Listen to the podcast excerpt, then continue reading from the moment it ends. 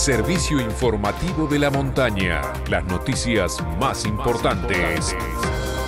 A esta hora.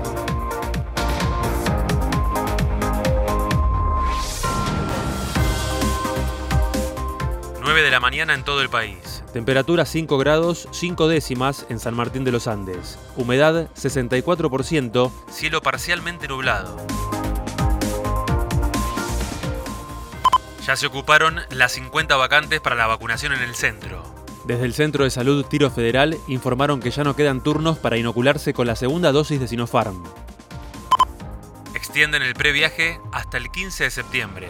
La medida se publicó ayer en el boletín oficial y desde el Ministerio de Turismo y Deportes resaltaron que, en atención al interés público suscitado por el programa, se entiende pertinente extender el plazo previsto en el reglamento respecto de aquellas compras anticipadas de servicios a prestarse a partir del 1 de noviembre de 2021. Hasta el 15 de septiembre se podrán comprar los viajes a realizar durante noviembre de 2021 y obtener la devolución del 50% de los gastos en crédito para utilizar en toda la cadena turística de Argentina. Además, los comprobantes podrán cargarse en el portal de previaje hasta el 20 de septiembre. Deportes. El seleccionado nacional derrotó ayer a Venezuela 3 a 1 en el partido de la novena fecha de las eliminatorias sudamericanas para el Mundial de Qatar 2022 en el Estadio Olímpico de la Universidad Central de Caracas.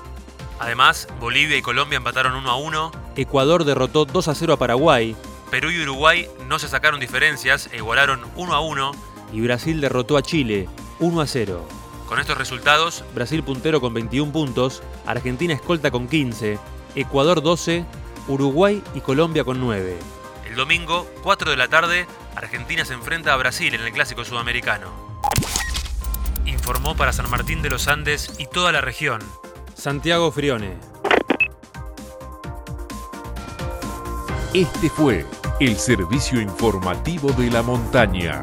Todas las noticias en una sola radio.